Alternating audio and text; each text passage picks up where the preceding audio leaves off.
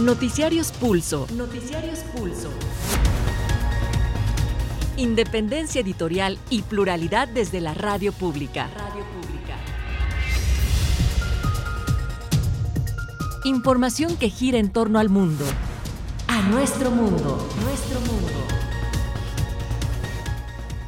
Muy buenos días, bienvenidas, bienvenidos a este primer servicio informativo de los noticiarios Pulso, hoy lunes 4 de abril.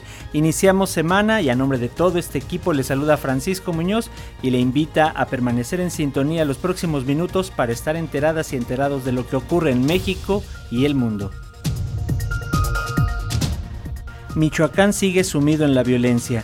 En Cuitzeo asesinan al síndico del municipio, Francisco Díaz Rodríguez, y en Carapan al menos dos personas resultaron heridas durante un enfrentamiento entre policías e indígenas cuyos habitantes exigen presupuesto directo y que un autogobierno por usos y costumbres administre la población. A una semana de la jornada de votación del proceso de revocación de mandato, el presidente del Instituto Nacional Electoral, Lorenzo Córdoba Vianello, aseguró que a pesar de las trampas, obstáculos y violaciones a la ley por parte de algunos actores políticos, el proceso va muy bien. A su vez, ciudadanos marcharon en la Ciudad de México y en entidades como Guanajuato y Querétaro para pronunciarse en contra de la consulta de revocación de mandato. Inician las campañas políticas de cara a las elecciones para gobernador en seis estados el próximo 5 de junio. 11 lesionados dejó el descarrilamiento del último vagón del tren recreativo del bosque de San Juan de Aragón, de los cuales tres requirieron hospitalización. Y en el panorama internacional, Rodrigo Chávez, virtual presidente electo de Costa Rica, celebró su triunfo al comprometerse a respetar esta decisión sagrada y que esta victoria no es un trofeo, dice, es una enorme responsabilidad. La Fiscalía General de Ucrania informó que se han contabilizado un total de 410 cadáveres en las zonas recuperadas en los últimos días por las fuerzas ucranianas en la región de Kiev. El presidente de Ucrania, Volodymyr Zelensky, y el presidente de Rusia, Vladimir Putin, podrían reunirse pronto en persona una vez que los borradores de las negociaciones estén listos y permitan conversaciones directas entre ambos mandatarios. El presidente de Chile, Gabriel Boric, se reunió con su homólogo argentino Alberto Fernández en su primera visita oficial tras asumir el gobierno. Si la totalidad de los 25 millones de habitantes de Shanghái fueron confinados este domingo debido al peor brote de coronavirus en China en dos años.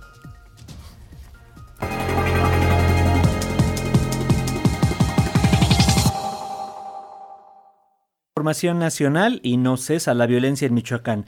Este fin de semana fue asesinado el síndico de Cuitzeo, Francisco Díaz Rodríguez, quien fue reportado como desaparecido horas antes de que se localizara su cuerpo en el interior de un vehículo en la carretera Morelia-Salamanca. Los primeros reportes indican que el síndico presentaba signos de violencia y un disparo de arma de fuego en la cabeza, por lo que fue trasladado a las instalaciones del Servicio Médico Forense a fin de que se le practique la necropsia de ley y se determine de forma oficial las causas de la muerte.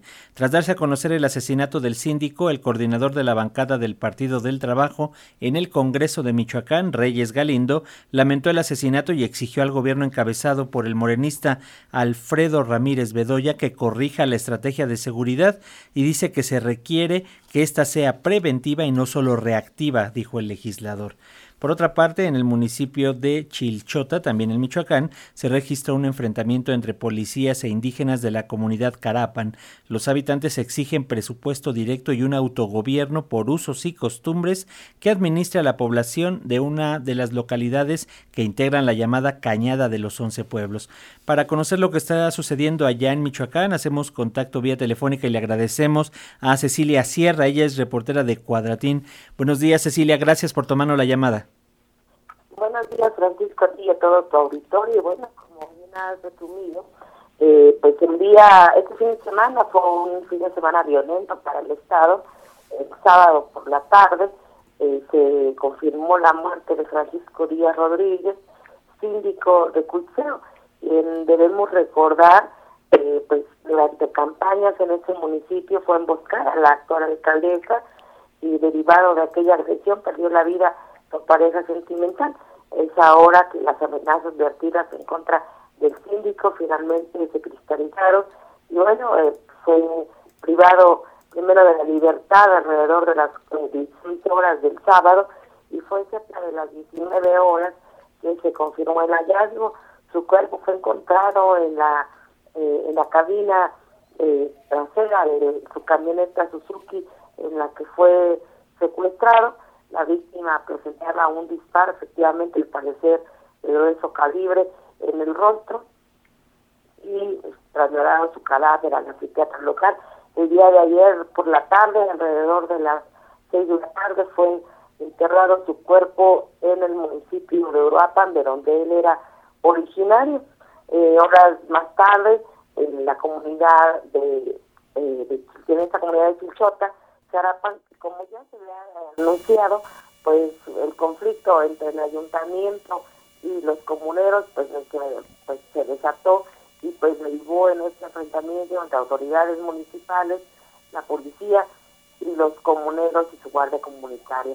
Esto se debe pues, a que ya le fue reconocido su derecho a la libre autodeterminación, se hizo la consulta, se validó, sin embargo, el ayuntamiento se niega a entregar los recursos en una situación semejante a la que se en su momento en comunidades como Nahuatl, por ejemplo, y Sabina, donde pues, las autoridades electorales reconocieron la, eh, libre autodeterminación de, las comunidades y simplemente los ayuntamientos se resisten a la entrega de los recursos, situación que ha generado una, una gran controversia. Gobernador del estado, Alfredo Ramírez de Doya, pues ya iniciaron por ahí un comunicado en el que pues condenan esta agresión hacia los comuneros sin embargo, poco o nada han dicho con relación a la muerte de Francisco Díaz Rodríguez y que bueno, eh, pues no se ha aclarado mayor cosa más que el hecho de que falleció. Muy bien, muy bien Cecilia, vamos a permanecer en comunicación permanente si nos lo permites para saber la evolución de este y otros casos lamentables ahorita ya en Michoacán. Muchas gracias Cecilia. Muchas gracias. Muy buen día, Cecilia Sierra, ella es reportera de Cuadratín. Y bueno, y ante la creciente violencia en prácticamente todo el país y las cifras a la baja en materia de delitos que presenta el gobierno federal, la organización Causa en Común aseguró que la disminución en las cifras de violencia que reporta el Secretariado Ejecutivo del Sistema Nacional de Seguridad Pública no se debe a que las estrategias para pacificar el país estén dando resultados, sino al subregistro de delitos. Organizaciones de la sociedad civil denunciaron que la militarización en tareas de seguridad denota que no ha servido para contener las ejecuciones, el abandono de comunidades por parte de pobladores debido a amenazas del crimen organizado que opera con total impunidad en el país. Al cuestionar el modelo de seguridad vigente, causa en común México Evalúa y el Observatorio Nacional Ciudadano señalaron que las fiscalías estatales reportan menos delitos para mostrar que ha disminuido la incidencia delictiva en la República Mexicana. La presidenta de Causa en Común, María Elena Morera, expresó que es un error repetir la estrategia implementada durante el sexenio de Felipe Calderón, hoy también con resultados negativos. Detener y revertir una aceleradísima militarización que significan enormes riesgos del país y que además no nos están resolviendo ni nos van a resolver nuestra crisis de inseguridad. Y esto lo menciono una y otra vez porque estamos convencidos que la militarización no es la salida para nuestros problemas. Creemos que solo viendo con claridad la realidad y entendiendo ciertos temas como asuntos de Estado, más allá de partidos y de elecciones, es que podremos vislumbrar escenarios de seguridad y de justicia que tanto le urgen a México. A su vez, el director del Observatorio Nacional Ciudadano Francisco Rivas se refirió al incremento de los feminicidios durante la actual administración. Puede, se, se debe distinguir entre la clasificación de un homicidio doloso de mujer a la de un feminicidio. Yo creo que el primer problema, insisto, es que no están haciendo, no están cumpliendo con el protocolo. El segundo es que no tienen las capacidades, las competencias para investigar adecuadamente, porque de nuevo hay una carencia de peritos, este, los procesos son procesos que no funcionan. Y el otro aspecto es que el feminicidio, como el secuestro en particular, son delitos que tienen un impacto social muy importante. Mientras la especialista de México evalúa Magda Ramírez, precisó que existe una cifra negra en la comisión de homicidios. Que dos de cada tres fiscalías en México pues, no cuentan con datos precisos y veraces sobre el número de homicidios, específicamente es lo que nosotros estamos reportando. Una va desde la posible falta de, capacitación al momento de la sistematización de los datos, otra capacidades limitadas de investigación y una intención eh, deliberada de modificar datos se presenta eh, al momento de registrar otros delitos. Recordaron que marzo pasado fue el más violento del año, donde hubo 2.024 asesinatos y los estados de Michoacán, Zacatecas, Guerrero y Guanajuato ocupan los primeros lugares en homicidios de acuerdo con cifras oficiales. Para Pulso de Radio Educación, Carlos Godín Estelles. Y en este escenario de violencia, Reporteros Sin Fronteras advirtió que México es uno de los países del continente que registra los más altos números de asesinatos a periodistas. Dijo que nuestro país está viviendo la crisis más grave en cuanto a agresiones a la libertad de expresión. México vive una pesadilla en materia de libertad de expresión, y así lo demuestran los datos de ocho periodistas asesinados en lo que va de este año y las amenazas de agresiones que viven los comunicadores prácticamente en todo el país. Así lo afirmó Balbina Flores, representante en México de Reporteros Sin Fronteras. Flores señaló que México, Brasil, Honduras y Colombia son las naciones en América Latina en las que se registran los números más altos de asesinatos de periodistas. La representante de Reporteros Sin Fronteras agregó que los asesinatos de periodistas en estos cuatro países representan el 90% de los que se cometen en toda la región. Creo que lo que estamos observando ahora eh, en México es una de las crisis más graves eh, sobre agresiones a la prensa es una pesadilla para las y los periodistas y para nosotros las organizaciones que constantemente tenemos que documentar esta situación eh, sumamente grave y que no puede pasar desapercibida para, para los organismos, pero para ninguna autoridad, desde luego. Flores señaló que en la protección de periodistas deben participar las autoridades de todos los niveles y los organismos públicos de derechos humanos que la responsabilidad de la protección tiene que ser una responsabilidad compartida con, con los, eh, con los gobiernos estatales y municipales.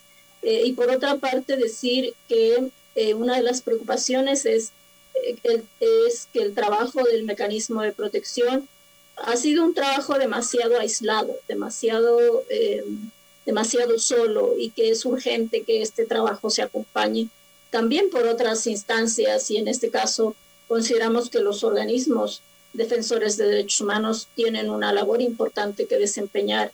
Para Pulso de Radio y Educación, Sosimo Díaz.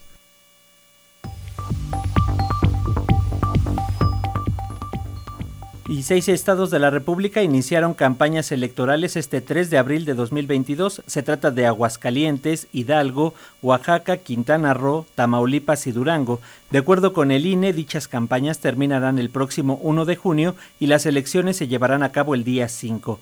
Cabe mencionar que en esta jornada las y los ciudadanos de dichas entidades elegirán un total de 436 cargos entre gubernaturas, diputaciones, presidencias municipales, sindicaturas y regidurías. De los procesos en estos estados les seguiremos informando. En tanto, hay que decir que en Chiapas se suspendieron elecciones extraordinarias en diversos municipios debido a actos de violencia. El reporte con nuestro compañero Carlos Rafael Coutinho.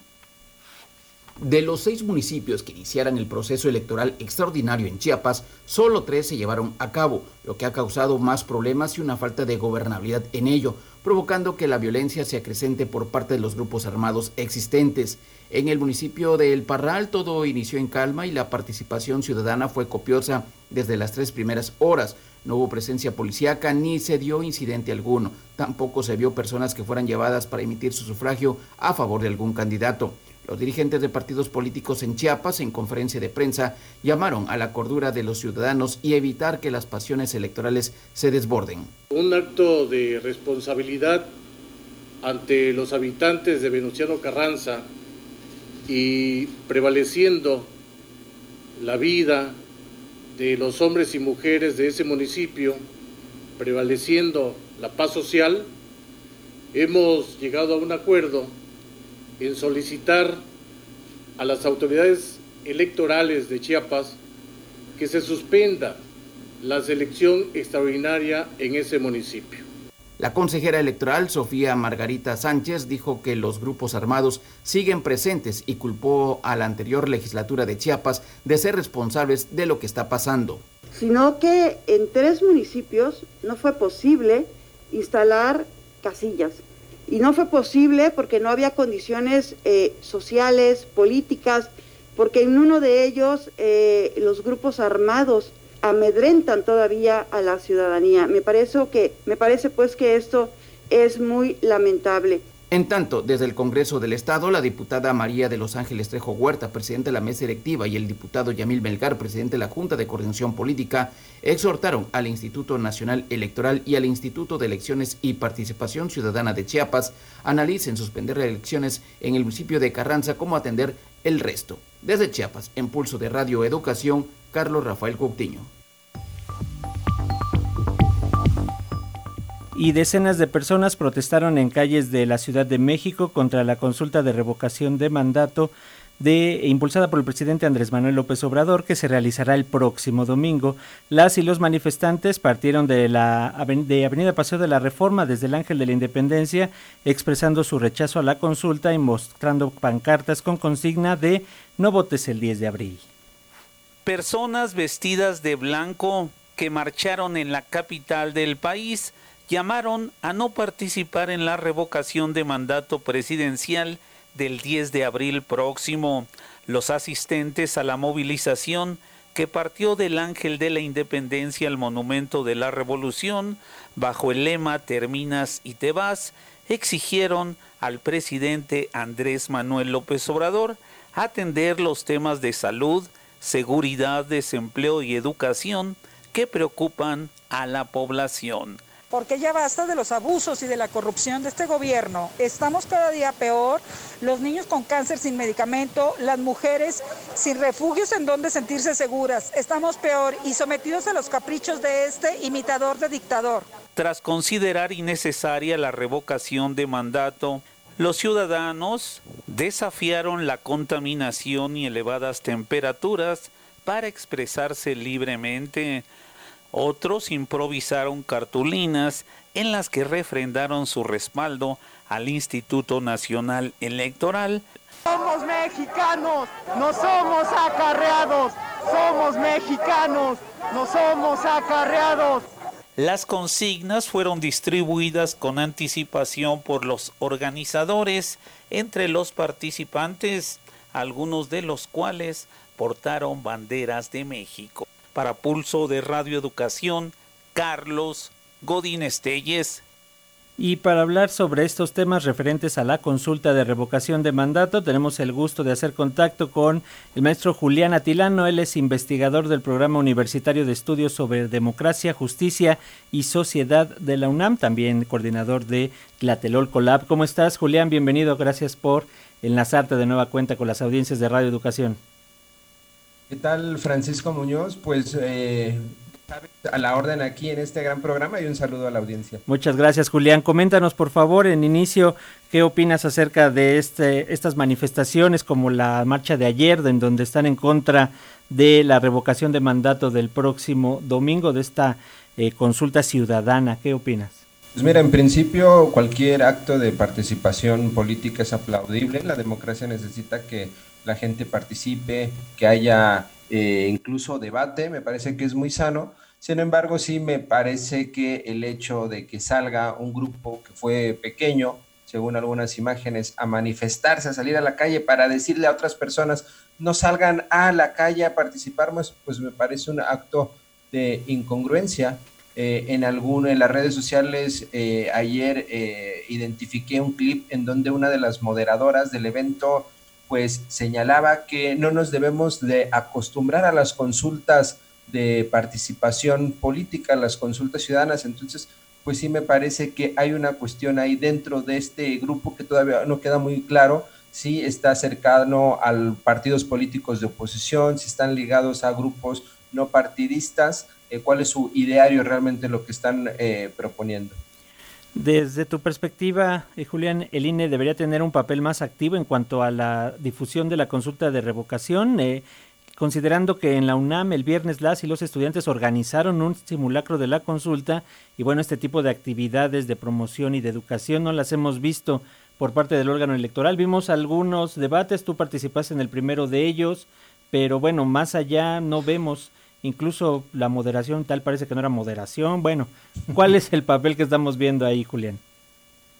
Pues mira, honestamente lo que estamos viendo ahí con el INE es, eh, por un lado, un, un, discurso en donde parecería que el Instituto Nacional Electoral está participando, está haciendo todo lo posible por difundir y llevar a cabo esta, esta, este ejercicio democrático. Cada domingo suele participar en, las redes sociales el consejero presidente Lorenzo Córdoba hablando de lo bien que va este proceso, pero por otro lado en la práctica vemos lo contrario, en la práctica vemos que de las 150 mil casillas que se tenían que haber puesto, que se tenían que poner, solamente va a haber eh, 50 mil casillas, o por otro lado, y creo que esto es más grave, eh, Francisco, es que estamos viendo consejeros, eh, uno de ellos Ciro Murayama, que está abiertamente en contra del ejercicio de participación.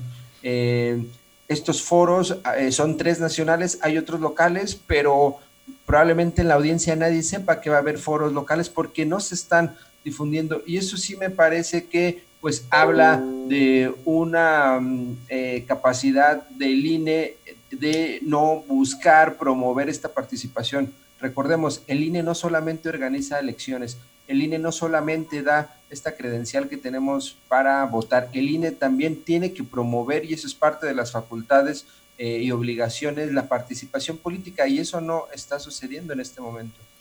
Julián, pareciera que todo este ruido mediático borra el verdadero significado de ejercicios como este. ¿Qué decirle a la ciudadanía a seis días de que se lleve a cabo la consulta de revocación de mandato? ¿Por qué su participación es importante independientemente de que si se vota por el sí o por el no? Se han dado argumentos por el sí, se han dado argumentos por el no. ¿Por qué es importante que la ciudadanía lo tomemos como algo necesario? Porque no es nada más para este momento, este Julián. Esto ya se debería de quedar y se deba quedar para las siguientes, eh, los siguientes periodos, los siguientes eh, presidentes, eh, gobernadores, en fin, todo personaje que sea electo popularmente donde la ciudadanía digamos sí o no. Mira, pues efectivamente ya está en la Constitución, nos guste o no, es un, una herramienta democrática que está. Sin embargo, para que esta herramienta democrática se active, se tienen que juntar un número eh, de firmas en este proceso. Fueron más o menos 3 millones de firmas válidas y distribución en 17 estados de la República para que pudiese existir esa figura. Entonces, no solo es que esté en la Constitución, debe de haber un proceso previo para que haya una, una eh, pues un cúmulo de firmas que va a permitir activar este proceso. Entonces se necesita que nos acostumbremos, se necesita institucionalizar este tipo de ejercicios porque una de las ventajas que tiene, y por eso eh, yo convoco a la ciudadanía que salga a votar, es que los gobernantes, las y los gobernantes sepan que hay un mecanismo de rendición de cuentas. Es decir, que si no están haciendo bien su trabajo a los tres años, a la mitad de su gobierno, pueden salir. Y eso me parece muy sano para la democracia porque es una herramienta más de poder que tiene la ciudadanía. Porque con este ejercicio puede saber que si el, mandatario no está haciendo bien su trabajo, pues en, el, al día siguiente, si es que es vinculatorio, pues el jefe eh, del Ejecutivo podría estar. Me pregunto, cuánto ahorro no hubiéramos tenido en otros gobiernos si hubiéramos tenido esta figura democrática. Y hilándolo un poco con lo que me comentabas hace un momento, pues qué buena lección de democracia nos dieron en la UNAM estos jóvenes que organizaron este evento y pues salieron frente a quienes dicen a la gente no le importa, pues estamos viendo que a los universitarios sí les importa participar. Así es, pues muchas gracias Julián Atilano, investigador del Programa Universitario de Estudios sobre Democracia, Justicia y Sociedad de la UNAM, también coordinador de eh, Tlatelolco Lab. Vamos a estar pendientes, sin duda ustedes van a estar dando seguimiento a esta consulta del próximo domingo y esperaremos sus resultados, que nos dicen cómo, cómo vieron la participación y cómo vieron este primer ejercicio. Bueno, ya digamos que eh, legalmente pues eh, establecido el ejercicio de revocación de mandato lo vamos a vivir este próximo domingo.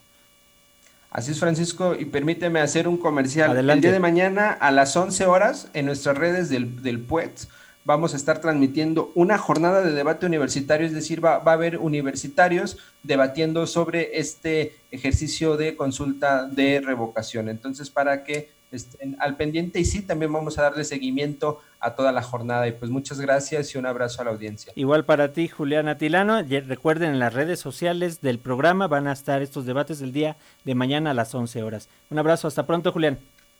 Saludos. Hasta pronto, saludos.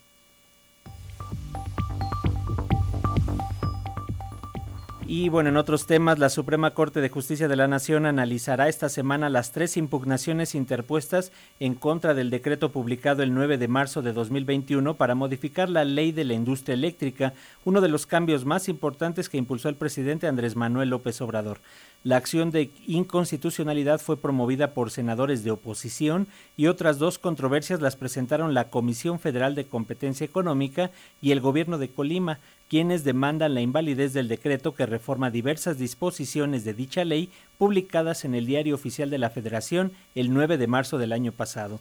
En el caso de los legisladores argumentan que los cambios a la ley de la industria eléctrica propician que la Comisión Federal de Electricidad tenga un monopolio en la transmisión y distribución de energía. Por su parte, la COFESE sostuvo que estas modificaciones buscan eliminar un ambiente de competencia libre en este mercado.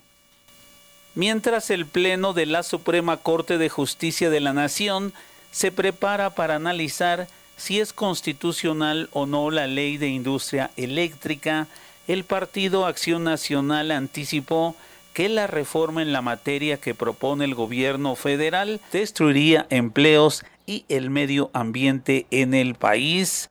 A partir de este lunes, el máximo tribunal del país analiza el proyecto de sentencia elaborado por la ministra Loreta Ortiz, que propone declarar infundados los recursos de inconstitucionalidad presentados por senadores de oposición, la Comisión Federal de Competencia Económica y el gobierno de Colima contra la ley de la industria eléctrica.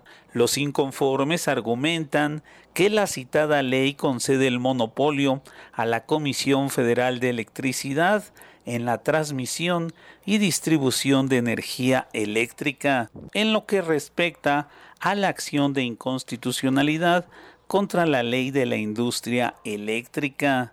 El argumento es que la hoy ministra participó como legisladora del PT en 2013, donde votó contra la reforma energética el sexenio pasado.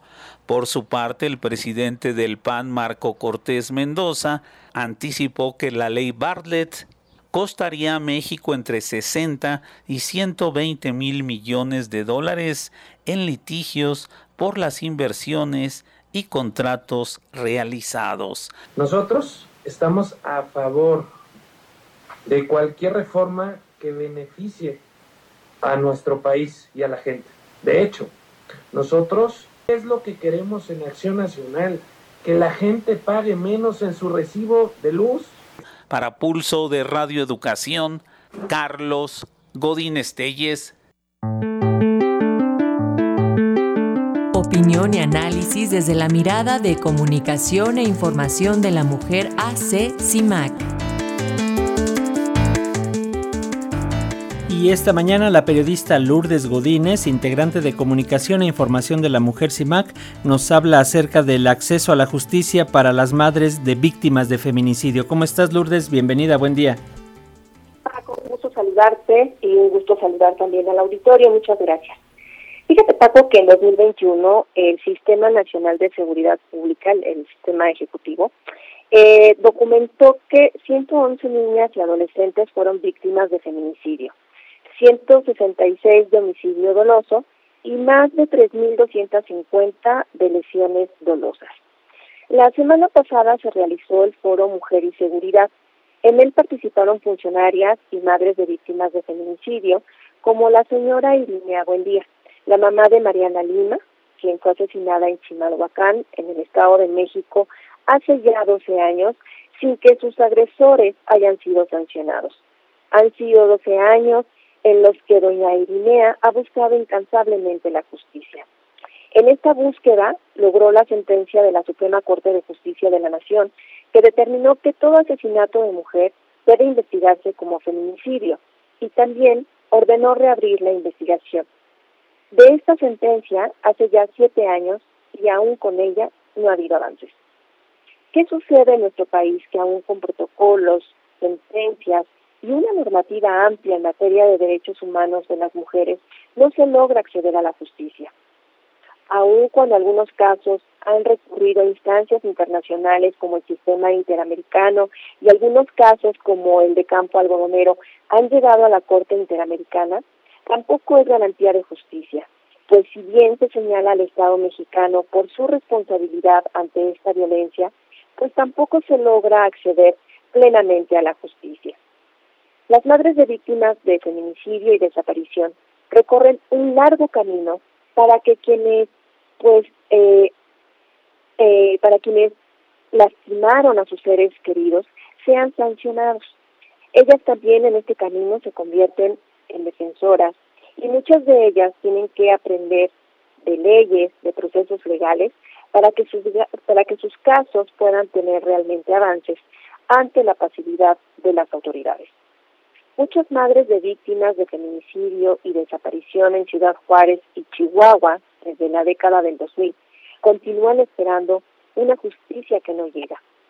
México es un país que invierte en capacitaciones con perspectiva de género, que ha avanzado en la normativa que protege y garantiza los derechos humanos de niñas y mujeres, pero la gran pregunta sigue siendo, ¿qué falta?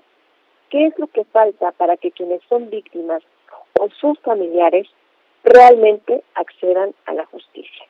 Y por justicia entendemos, Paco, de acuerdo con las con la propia voz de, de las mamás que nosotras hemos entrevistado en la agencia, es que pues quieren que los agresores de sus hijas, quienes las asesinaron, quienes las maltrataron, finalmente cumplan una sanción, que estén pues en la cárcel, digamos. Para ellas esta sería la justicia porque la mayoría dice nadie me va a regresar a mi hija. El Estado mexicano hasta ahora no ha podido responder a esta pregunta y muchas mamás esperan aún ser recibidas algún día por el presidente para exponerle sus demandas. Ojalá que el tema llegue a la agenda presidencial antes de que se termine este sexenio.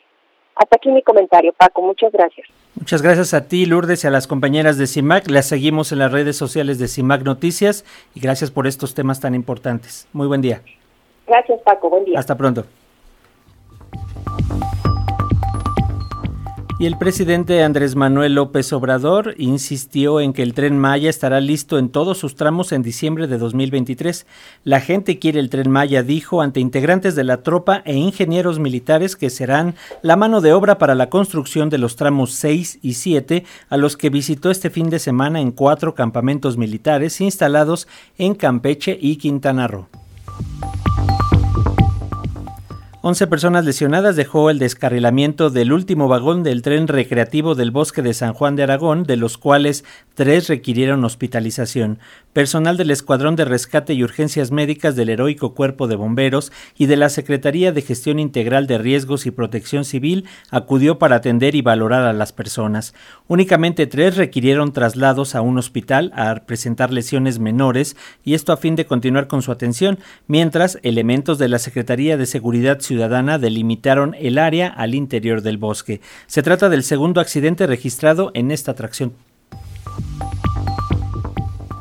Y la Red por los Derechos de la Infancia en México hizo un llamado al gobierno federal a establecer mecanismos para defender la diversidad sexual de niñas, niños y jóvenes adolescentes. El Estado mexicano debe garantizar los derechos de las niñas, niños y adolescentes y esa obligación incluye a las infancias en toda su diversidad sexual, como son la niñez y la adolescencia trans. Así lo consideró la Red por los Derechos de la Infancia en México, al señalar que el gobierno mexicano debe acatar lineamientos internacionales que obligan a impulsar políticas públicas que garanticen el derecho al reconocimiento de la identidad de género y a tomar en consideración a los niños, niñas y adolescentes que también puedan ser parte de la población trans. La red consideró que esta población es vulnerable porque se desarrolla en un entorno en el que aún existe discriminación y violación a sus derechos.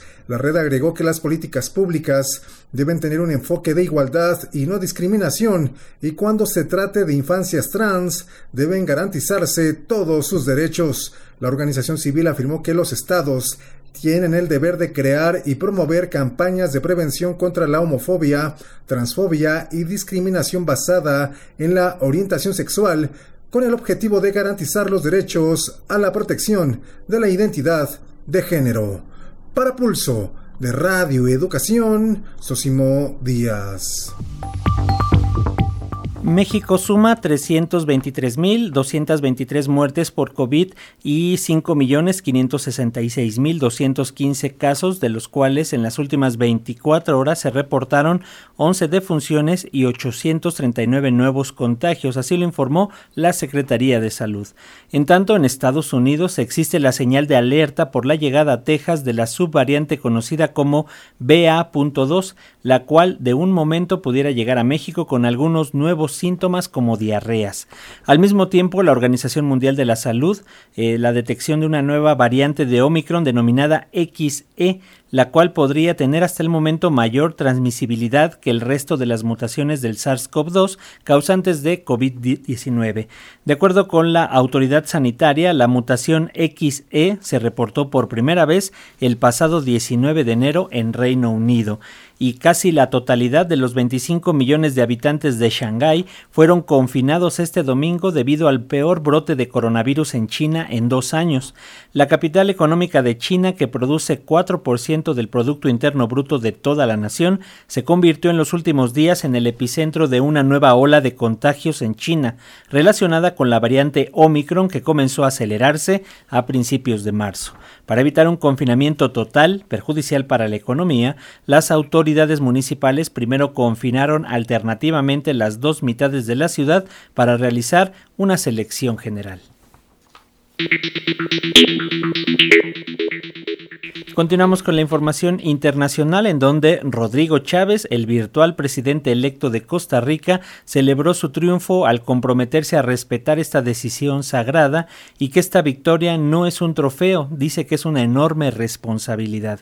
Añadió que quiere trabajar con el expresidente y ahora ex candidato presidencial José María Figueres.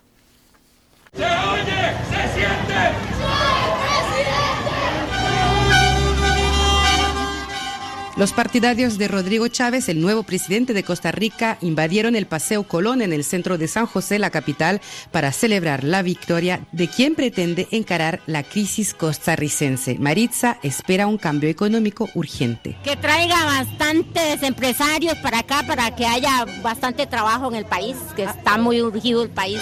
Las graves acusaciones de acoso sexual y conductas impropias de dos colaboradoras cuando trabajaba en el Banco Mundial no fueron un obstáculo para su victoria.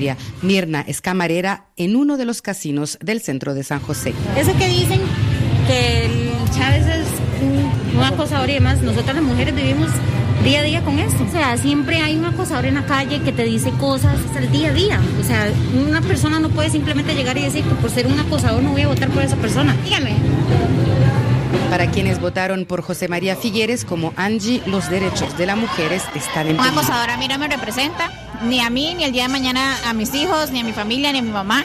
Opinión que comparte el analista y periodista de informatico.com, Ana Isabel Chacón. Nos va a llevar a una desintegración de la democracia, de, las organizaciones sociales, sindicales, el sistema nacional de áreas protegidas y también un retroceso en lo que son los derechos de las mujeres. Rodrigo Chávez deberá enfrentar una oposición fuerte, prometió limpiar la casa en referencia a los escándalos eh, en contrataciones de infraestructuras públicas, pero no tiene mayor en el Parlamento. Deberá crear alianzas para poder gobernar. Natalia Olivares, San José, Costa Rica, para Radio Francia Internacional.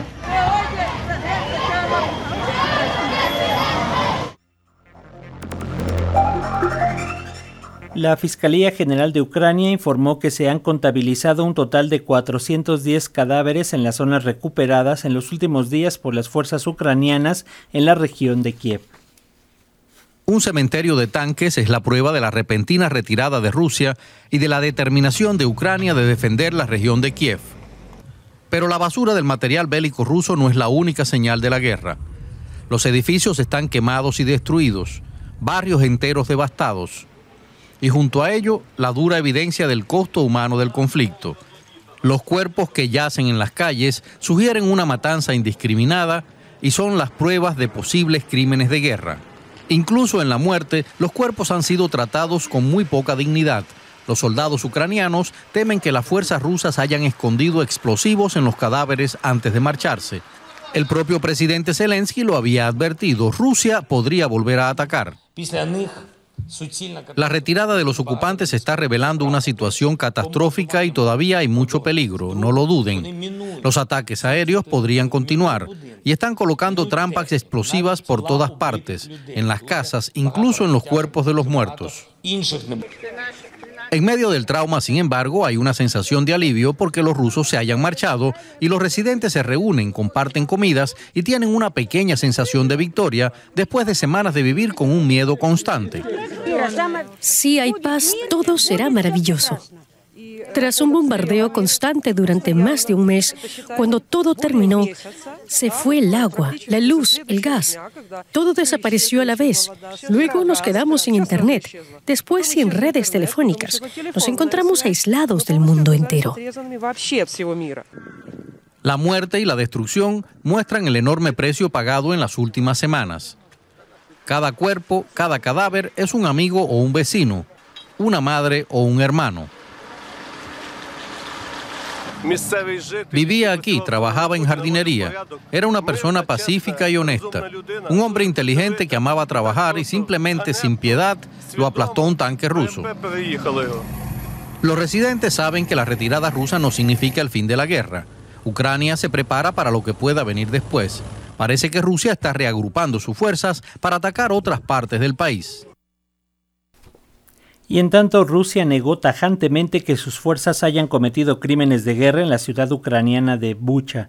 El Ministerio de Defensa ruso en un comunicado aseguró que durante el tiempo que Bucha estuvo bajo el control de las Fuerzas Armadas rusas no se cometieron crímenes de lesa humanidad.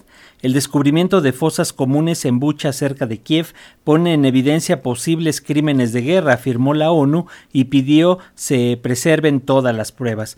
El presidente de Ucrania, Volodymyr Zelensky, y el presidente de Rusia, Vladimir Putin, podrían reunirse pronto en persona, ya que los borradores de las negociaciones estén listos para posibles conversaciones directas entre ambos mandatarios y el partido Unión Cívica Húngara del primer ministro Víctor Orbán se impuso claramente en las elecciones de este domingo con un 53-71% de los votos según resultados oficiales. Hemos ganado, publicó Orbán en su cuenta de Twitter en un escueto mensaje, aunque más tarde compareció ante sus simpatizantes para un discurso más amplio. Hemos conseguido una gran victoria, señaló el primer ministro frente a sus seguidores, quienes festejaron su cuarto mandato con consecutivo.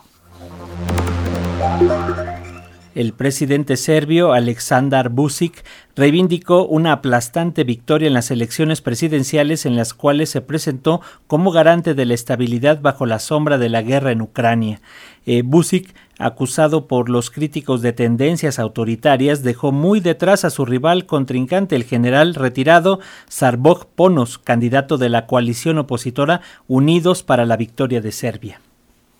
Tras cinco años en la presidencia, Alexander Vucic espera mantener su cargo después de las elecciones. Bajo su liderazgo, Serbia ha sido el único país europeo que se ha resistido a imponer sanciones a Rusia por la invasión de Ucrania. Esta postura prorrusa es compartida por los oponentes políticos de Vucic, incluido el candidato presidencial conservador Milos Jovanovic. Tenemos puntos de vista opuestos sobre las posibles soluciones a nuestro problema más relevante, la secesión de Kosovo y Metogia. Por otra parte, Rusia nos sigue apoyando en el Consejo de Seguridad de las Naciones Unidas.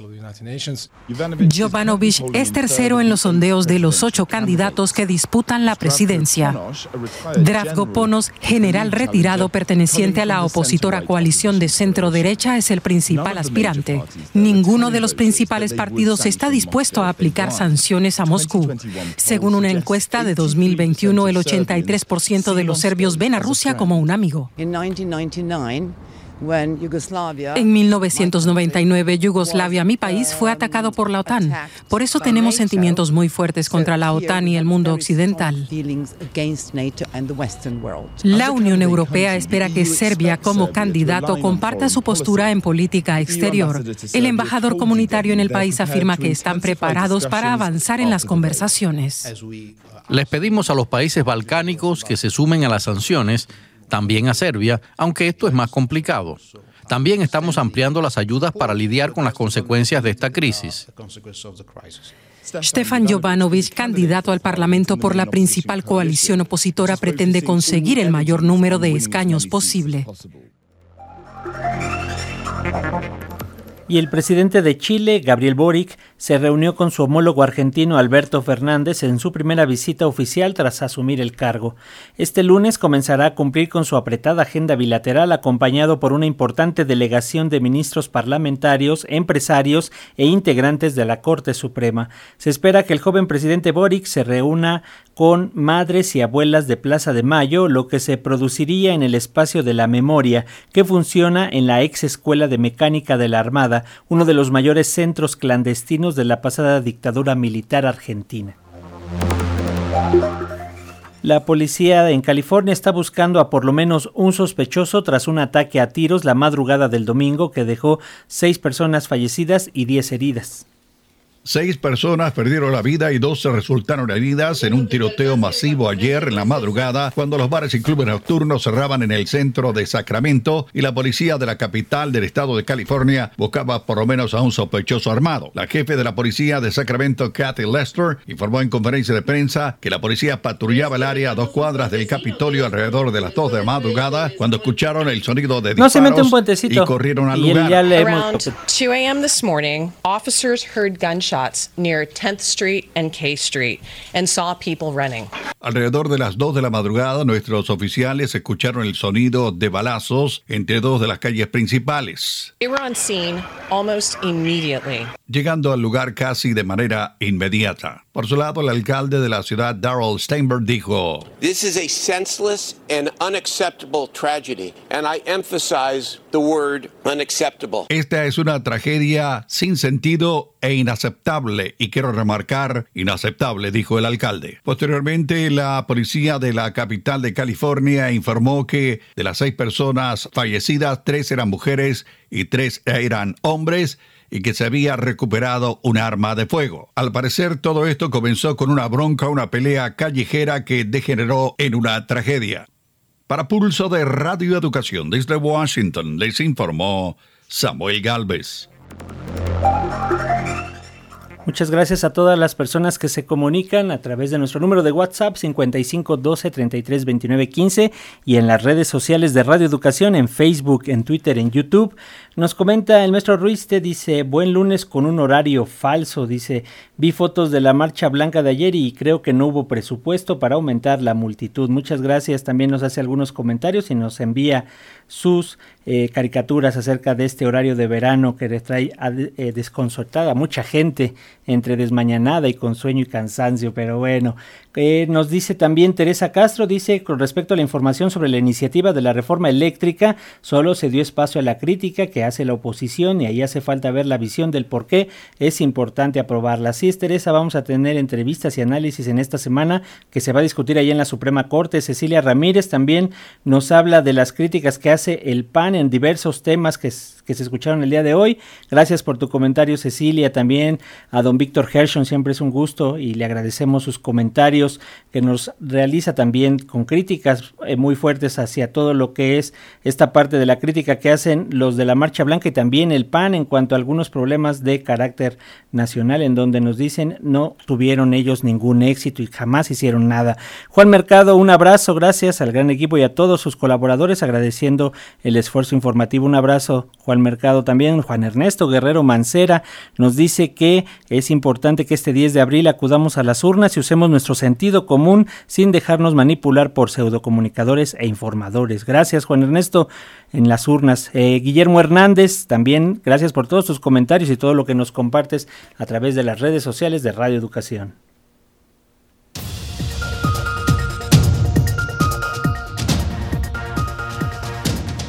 Participamos esta mañana en la elaboración de Pulso, en la redacción Alexia Cervantes y Ángeles Medina, en la coordinación nacional Manuel Mora, la coordinación internacional y la realización Aida Aguilar, en la edición digital Fortino Longines, controles técnicos aquí en cabina Gonzalo Arteaga, las redes sociales Tania Nicanor y Roberto Hernández. Mi nombre es Francisco Muñoz, nos escuchamos el día de mañana, continúen en sintonía con Radio Educación, a continuación su casa y otros viajes.